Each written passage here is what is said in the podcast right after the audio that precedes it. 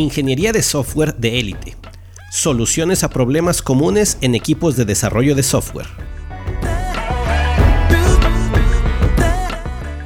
Hoy presentamos 65 al 85% del tiempo del equipo es improductivo. La causa se dedica a apagar fuegos. A lo largo de mi carrera profesional he escuchado lo siguiente en diferentes ámbitos. Es normal que el software tenga defectos, o su variante. El software siempre tendrá defectos. No, no es normal. Ustedes no andarían por un puente vehicular del que se sabe que tiene defectos. No aceptarían un coche defectuoso o aceptarían una casa con múltiples defectos. Sin embargo, como decía mi profesor Carlos Montes de Oca, el software es tan necesario que le perdonamos que sea malo.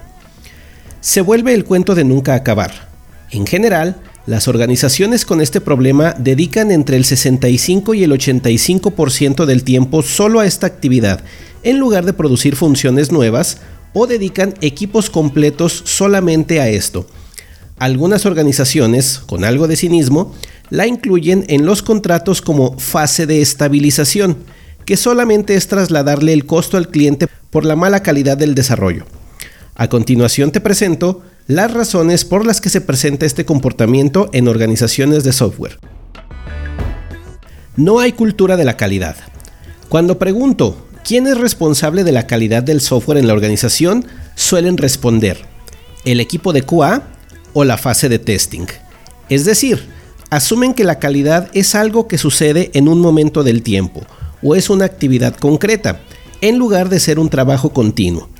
Esto genera una forma de trabajo donde la responsabilidad se diluye. El equipo de desarrollo espera que QA sea quienes encuentren los defectos y QA espera que desarrollo esté atento a los ciclos de pruebas para reparar cuanto antes.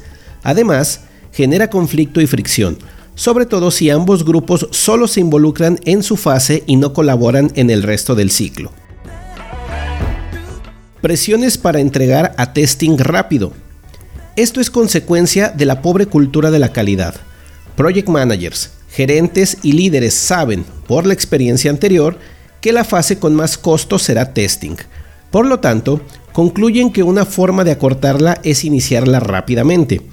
Presionan para entregar y empezar a probar, en lugar de promover que se aseguren de que lo que entregan aprobará las pruebas rápidamente.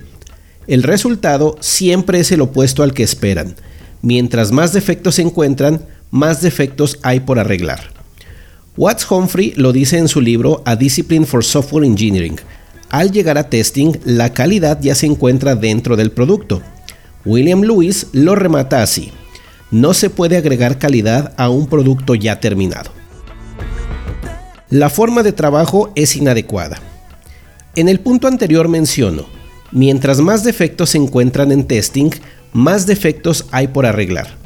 Si la forma de trabajo usada para arreglar los bugs es la misma que se usó para crear el código la primera vez, la consecuencia es que inserte más defectos. Puedes observar cosas como el equipo de desarrollo quiere regresar el código a QA lo más rápido posible, como la primera vez, y no verifica exhaustivamente que ya no hay defectos. Los equipos no comparten información, que puede ayudar a prevenir defectos.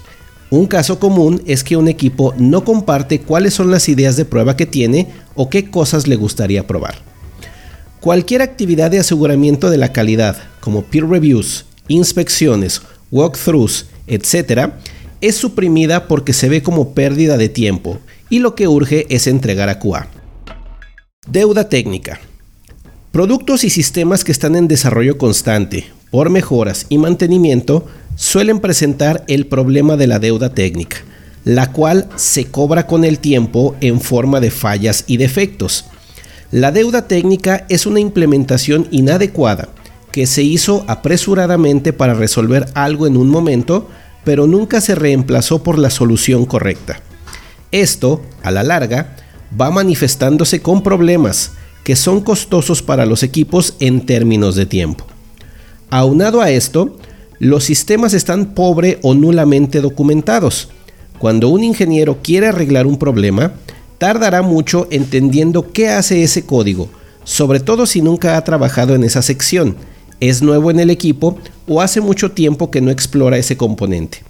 La falta de documentación también nos lleva a otros problemas como duplicar funciones, romper la cohesión de componentes o hacer parches que aumentan la deuda técnica. ¿Qué hacer? Apréndete y difunde estas dos frases. La buena calidad no es opcional. La buena calidad es una responsabilidad de todos en el equipo. Lo inicial es establecer una buena cultura de la calidad, que inicia con la responsabilidad compartida. Con base en eso, el equipo desarrollará acuerdos en su forma de trabajo, con los que asegurará la calidad de su software continuamente. Con gusto te apoyo. Dime de qué manera podemos colaborar. Nos vemos en la siguiente entrega.